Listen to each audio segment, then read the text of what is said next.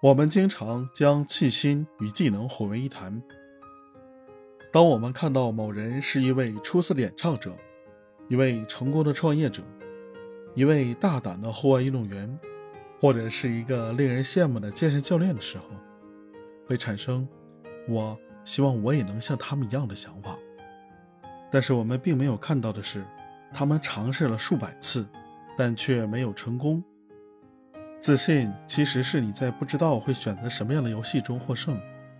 如果事情不会按照你想要的方式发展时，你就会出现沮丧的情感，然后逐渐的放弃。自信不是关于结果，而是关于努力。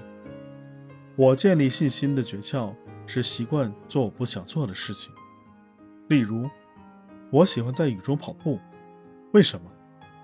因为我曾经讨厌不好的天气，不好的天气我只想待在家里，推迟跑步。所以我强迫自己在下雨的时候跑到户外去训练。我以前跟女孩说话很不舒服，并且很恐惧，所以我在网上不停地和女孩说话，直至我可以在现实中和她们对话。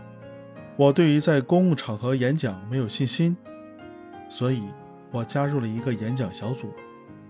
我现在对以上所有方面都充满信心，甚至更多。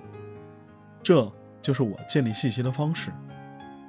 信心就是一堵墙，建立信心需要一步一步的让你远离舒适区，这样的你才可以获得一块成功的砖，最后你才可以搭建一堵信心的墙。